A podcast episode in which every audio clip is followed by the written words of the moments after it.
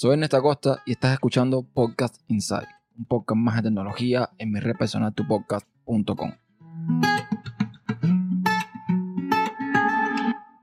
Bienvenido a un nuevo episodio de Podcast Inside. Hoy les voy a contar mi aventura con el tema de reclamar la garantía del Pixel 2 XL que tengo ahora mismo en mis manos.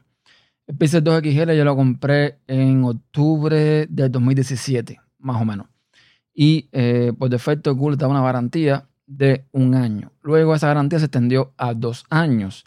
Pero opcionalmente también estaban la opción de comprar una garantía extendida por unos 130 dólares más o menos, que eh, corre a cargo de una empresa llamada Assurant.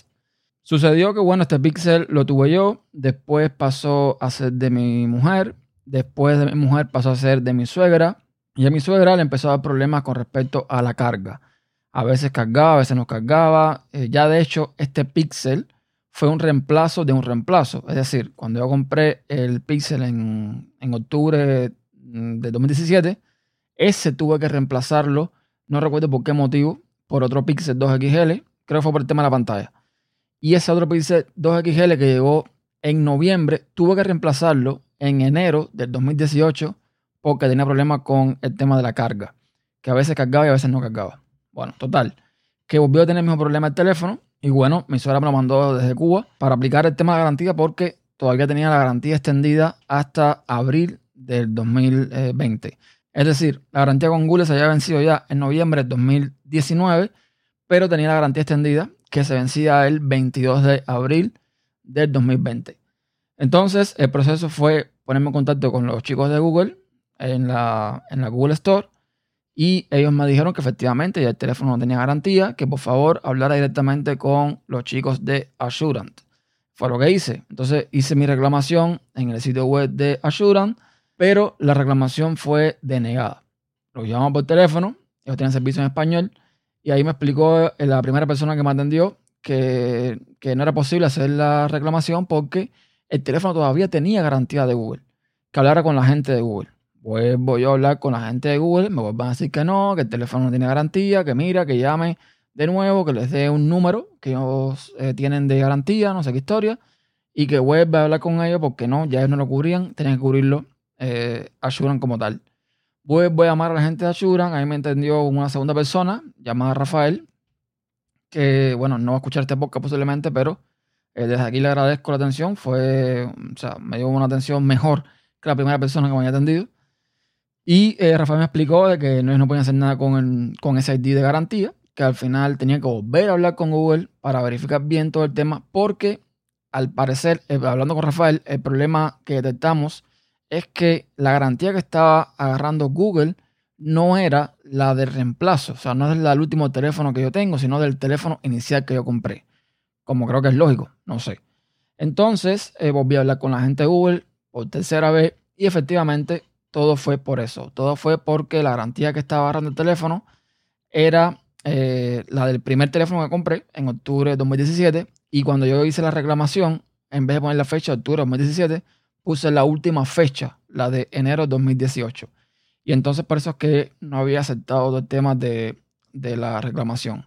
Pero ojo al dato, eh, ya llené de nuevo la garantía, todo está bien, no hay problema, me aceptaron la, la reclamación, pero tengo que pagar 99 dólares por este, digamos, cambio que me van a hacer. O sea, yo pagué 130 dólares en su momento para optar por la garantía, pero ese dinero no cubre la garantía.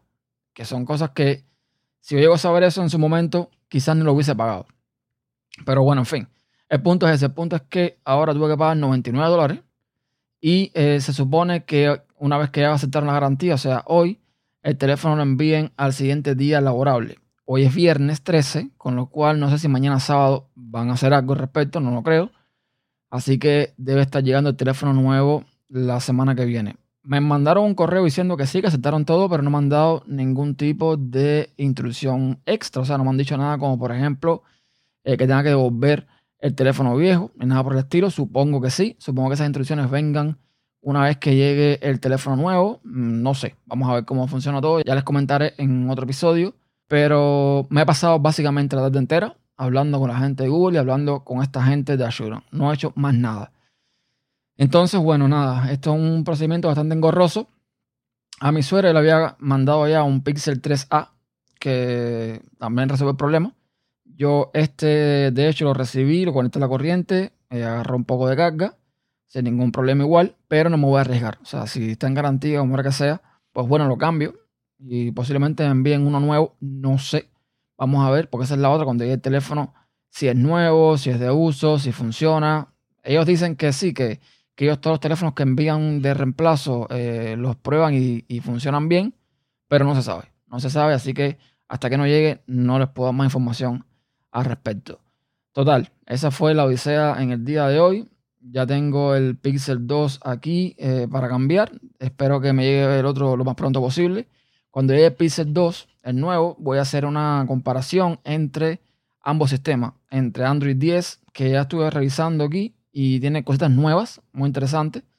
Y eh, iOS, el que tengo en mi iPhone, evidentemente. Y les voy a hacer un video mm, comparando ambos sistemas como desde el punto de vista de un usuario final, de un usuario que se mueve entre los sistemas, que tiene de bueno, que tiene de malo cada uno.